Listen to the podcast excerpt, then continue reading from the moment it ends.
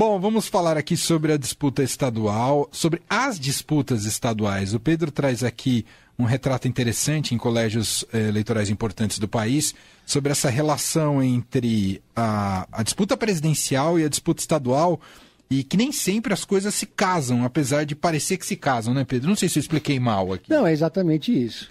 Vamos, dar, vamos olhar aqui as pesquisas mais recentes, né? Rio de Janeiro, Cláudio, Cláudio Castro, do Rio de Janeiro, do PL, Partido Presidente, 26%. Tirou, distanciou, descolou do Marcelo Freixo, do PSB, com 19%. Aí você vai olhar a eleição presidencial, Lula 39%, Bolsonaro 36%. Aí Minas Gerais, Romeu Zema, do Partido Novo, que em tese é apoiado pelo Bolsonaro, digo bem repetindo, em tese, 44%, 20% a mais do que o Alexandre Calil, que é o apoiado pelo Lula, com 24%. Aí você vai olhar cenário nacional em Minas, Lula 45, Bolsonaro 30. O que acontece, né? Quer dizer, não há transferência do, dos presidenciáveis ou um, um não alimenta o outro necessariamente. Exatamente, nós estamos em dois é, universos paralelos. Tanto é que antes de descer aqui para a rádio, eu estava conversando lá intensamente com o pessoal de Minas para entender o que está acontecendo lá. E o próprio pessoal do Palácio da Liberdade, lá o pessoal do Zema, é, me contou e me mandou até a foto com você aqui para Emanuel de um boné de um movimento que surgiu lá com a benção do governador chamado Luzema. Quem não se lembra, Minas, Minas adora esses, esses né, movimentos malucos, né? Tinha lá atrás o Lulécio, depois teve o Dilmazia, agora a gente tem o Luzema. Dilmazia não cai muito bem. Né? E aí o pessoal de Minas explica o seguinte: é, tem um, um, eleitorado mais pobre, que é o eleitorado majoritário de Minas, que fica ali no Vale de Jequitinhonha, norte de Minas, região metropolitana, Contagem, etc tal. Esse eleitorado é Lula. Mas esse eleitorado é, também é Zema, porque o Zema é, aumentou os repasses para as prefeituras dessas cidades, repasses que estavam muito contingenciados na gestão do Pimentel, que é do PT. Então, é, o pessoal tem ali, uma, tem até prefeitos do PT que são muito próximos ao Zema. De algumas cidades pequenas, esses prefeitos, inclusive, pedem voto para o Zema. Nas cidades maiores, como Juiz de Fora ou como Contagem, os prefeitos são muito amigos do Zema, mas eles não assumem, porque isso pode gerar algum tipo de repercussão, algum tipo de retaliação do partido. Mas eles também são Zema. E aí você vai olhar como é que está a candidatura do Zema em Minas Gerais. Ele não, Bolsonaro não existe na campanha do Zema. Bolsonaro não aparece em nenhuma postagem nas redes sociais, não aparece na televisão e nem vai aparecer. Esquece Bolsonaro. O Lula também não, por óbvio, né? Porque ainda o, o Zema fica ali mineiramente se equilibrando com o pé em cada polo. E aí o Alexandre Calil está lá colando na imagem do Lula, fazendo um baita de um esforço e, e, e, o pessoal do PT acha que isso vai gerar efeito mais para frente. Mas o fato é que a campanha já começou e depois da, do início do horário eleitoral na TV, o Zema só cresceu. E o Lula também, em Minas. Diz a lenda que quem ganha em Minas ganha eleição. Até hoje nunca aconteceu de alguém perder em Minas e ganhar eleição para presidente da República. E o caso do Cláudio Castro é curioso, né? É, o Cláudio Castro tem usado com muita moderação e, e, se dependesse só dele, não usaria nada de Bolsonaro. Porque o Cláudio Castro ele tem um eleitorado lá que é maior do que o próprio Bolsonaro.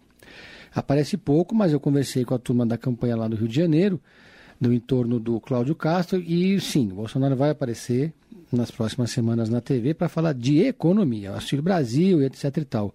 O Cláudio Castro quer distância, aliás, todos os governadores ali do Sudeste querem distância desse discurso radical de ataque à democracia, de ataque às urnas, de, enfim, não quer, ninguém quer briga com o STF, nem nada disso. Aí todo mundo se pergunta, quarta-feira que vem, 7 de setembro, o grande evento vai ser no Rio de Janeiro, Cláudio Castro vai estar em algum momento vai, mas tomando todos os cuidados para não compactuar com eventuais verborragias do presidente da República, eh, discursos golpistas, etc. E tal. O Rio de Janeiro, apesar de ser é, até né, do carnaval, etc. Tal, é um estado muito conservador. A maioria do eleitor do Rio de Janeiro é conservador. E esse eleitorado conservador, é, que dá a base do, do, do Cláudio Castro, não é o eleitorado golpista. Tem uma diferença. Outra coisa, aí os especialistas, vamos ouvir os especialistas, o que, que eles dizem? Bom, a campanha para governo, os governos esse ano está muito descolada da campanha presidencial, porque o eleitor está preocupado com a sua própria vida. Né? Então ele está vendo a eleição nacional polarizada, discussão ideológica, etc. Tal, mas ele está no estado onde ele vive, assim como ele está preocupado se ele vai ter dinheiro, se vai ter algum, como é que o governador vai, né?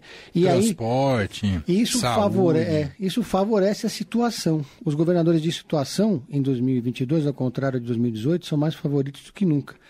2018 foi uma onda da antipolítica, varreu, derrubou, todo mundo que era se apresentou como outsider ganhou. Eu fui descobrir quem era Witzel no dia da votação. Quer dizer, descobri assim, quer dizer, apareceu lá, achei que era erro do GC, quando apareceu na televisão, ganhou o tal de Witzel. É, Zema também. Isso não vai acontecer esse ano. Esse ano quem está no poder tem muito mais chance de ganhar do que em 2018. Aqui em São Paulo, o governador é o Rodrigo Garcia, que fica com aquele papo meio, ah, não sou de direita, nem esquerda, olha para frente, não sei das quantas, etc. Tal. Tá, tá de olho no eleitor bolsonarista, mas não tá de olho no Bolsonaro, né? Então você vai ser o, o eleitor que, que pode levar o Rodrigo Garcia para o segundo turno é o eleitor que vota no Bolsonaro. Então o Rodrigo Garcia faz um discurso mais duro na segurança pública. Porque o de esquerda ele não vai conseguir, que ele está com a Haddad. Esquece. Né? Uhum. E, então, mas aí tá, tá difícil para ele, porque claro. a, como ele não está no governo aqui, o candidato do Bolsonaro, que é o Tarcísio, fez um movimento contrário. Estava usando pouco o Bolsonaro, de repente grudou no Bolsonaro, porque a única chance que ele tem é colar na polarização. Uhum. E a única chance que o Haddad tem de perder essa eleição é disputando com o Rodrigo. Né? E a única chance que ele tem de ganhar é disputando com o Tarcísio levando a polarização para o segundo turno. Agora o Rodrigo está com dificuldade. Então já tem gente na campanha que tem divisões ali na campanha do Rodrigo, digamos assim, nos aliados dele. Uma parte acha que ele deve colar cada vez mais no, no Bolsonaro é, e no próprio presidente, outras acham que ele deve manter essa linha de nem-nem, né, que ele vem fazendo ali, de uhum. contra a polarização. Mas a verdade é que vai ser muito difícil para ele se descolar totalmente da polarização aqui em São Paulo, porque o cenário é diferente. Agora, ter máquina faz toda a diferença. Claro. São os três maiores ele colégios eleitorais do Brasil. É, vamos acompanhar. Hoje sai é, pesquisa Datafolha, não só regionais, né, para os colégios eleitorais estaduais, mas também para presidente da República. A de presidente sai mais tarde, né? É uma pesquisa contratada da Datafolha e Globo, TV Globo, então por isso sai dentro do Jornal Nacional, mas as estaduais saem mais cedo, é isso, né, Pedro? As estaduais saem mais cedo, infelizmente não deu tempo da gente comentar. Pegar aqui, aqui dentro do programa, né?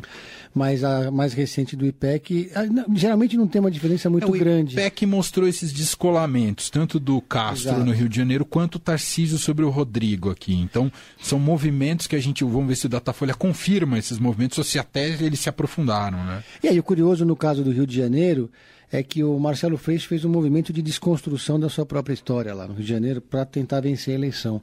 Ele é outro Freixo do que da, diferente daquele que disputou a prefeitura e foi para o segundo turno. Parecia que ele não queria ganhar naquela eleição, né? É, não quis nem apoio do PT. Agora, ele não só precisa muito do apoio do PT, e tem o apoio do PT, como está renegando a bandeira da descriminalização da maconha, está falando mais grosso sobre violência, violência é, sobre segurança pública, não está mais criticando a polícia. Ele teve que se reinventar. E nessa de se reinventar, o eleitor fica com uma pulga atrás da orelha. Ele passou a carreira política dele inteira com uma narrativa e teve, ganhou aí um eleitorado fiel, mas percebeu que ele não tem outra chance de vencer no Rio de Janeiro. Tem que ir para o centro, senão não vence. Não, der, uma, chegadinha ali para o centro. É, é, né? é isso. Mas frustrou muita gente. Muita gente não está gostando de, dessa, dessa estratégia dele, né? Ah, mas é, é isso. A própria eleição do Lula no, no, presidencial é o mesmo caminho, né? Tem que caminhar para o centro para você ampliar o eleitorado e, e, conseguir viabilizar a vitória. Isso é mais um dado curioso que me contaram. Não, essa foi uma confidência, mas eu, como é em off, né? Eu vou contar aqui. Tem um, uma, uma fonte minha da campanha do Cláudio Castro que disse que eles estão torcendo muito para o Lula ganhar no primeiro turno.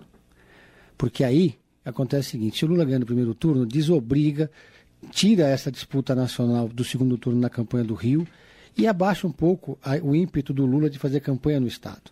Hum. Se, o Lula ganha no, no, se o Lula ganha no primeiro turno, ele vai lá, sim, subir no palanque do Molo. Do mas vai em vários outros. Freixo, né? Mas vai assim, né? Ele vai tratar de fazer, de, vai se preocupar mais com a transição do governo, com a conciliação. Sim. Ele vai querer conversar com o Cláudio Castro e tal.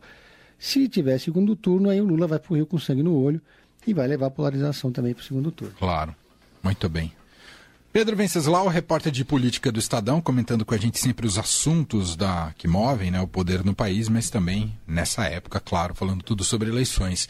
E tem Pedro em série também hoje aqui? Tem, essa foi uma dica do meu vizinho Tato, se ele estiver ouvindo, fica aqui é Tato. lembrança. Tato. Hum. Ele falou para assistir um filme da uma série né, da, da Amazon Prime, chama El Espia Arrependido, O Espião Arrependido, Iose, o Espião Arrependido.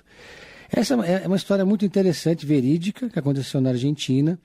É, depois da, da virada para a democracia, quando acaba o regime militar na Argentina, os militares ficam ali meio sem saber o que fazer, sem ter um inimigo, e, e eles precisam buscar uma paranoia delirante para se amar. E qualquer semelhança com o Brasil é mera coincidência. e aí eles, eles é, o serviço secreto argentino é, desenvolve uma tese de que os judeus estão é, com um plano de dominar a Patagônia e criar um novo Estado judeu na Patagônia. Absurdo! Ah. Havia, a Argentina tinha um antissemitismo, ainda tem, mas naquela época muito forte, né? E aí eles pegam um agente deles, lá da Polícia Federal, um jovem agente, para ele se infiltrar na comunidade judaica. E fazer circuncisão, virar um verdadeiro judeu. E aí ele começa a passar informações e essas informações acabam ajudando a a organizar o atentado contra a embaixada de Israel na Argentina, um, um dos piores atentados já feitos contra judeus fora é, na, na, América, e depois também aquele atentado da AMIA, e que teve ali uma conspiração que contou com apoio local, assim, não foi só o Hezbollah que fez esse ataque, e eu não vou contar mais, porque isso tudo que eu estou contando aqui está no trailer, então não é spoiler. o Tato brigou comigo é porque ele disse que, verídica, então. é uma história verídica. Uhum. Não, é, não é spoiler porque isso está. E também é história, né? A claro. sabe é, que quando é história não é spoiler. É uma representação um, da história. Uma né? representação, mas é história real e, e, tem um clima meio de Identidade Borne também. É um filme tem muita cena de ação, uma baita de uma produção. Boa, então de novo nome e onde a gente assiste, Pedro? É na Amazon Prime, Iose, o Espião Arrependido. Uma série, na verdade não é um filme, é uma série. Muito bem. Pedro que está sempre com Pedro em série durante nossa programação. Obrigado, viu, Pedro? Um abraço para você. Valeu, um Valeu. abraço a todos.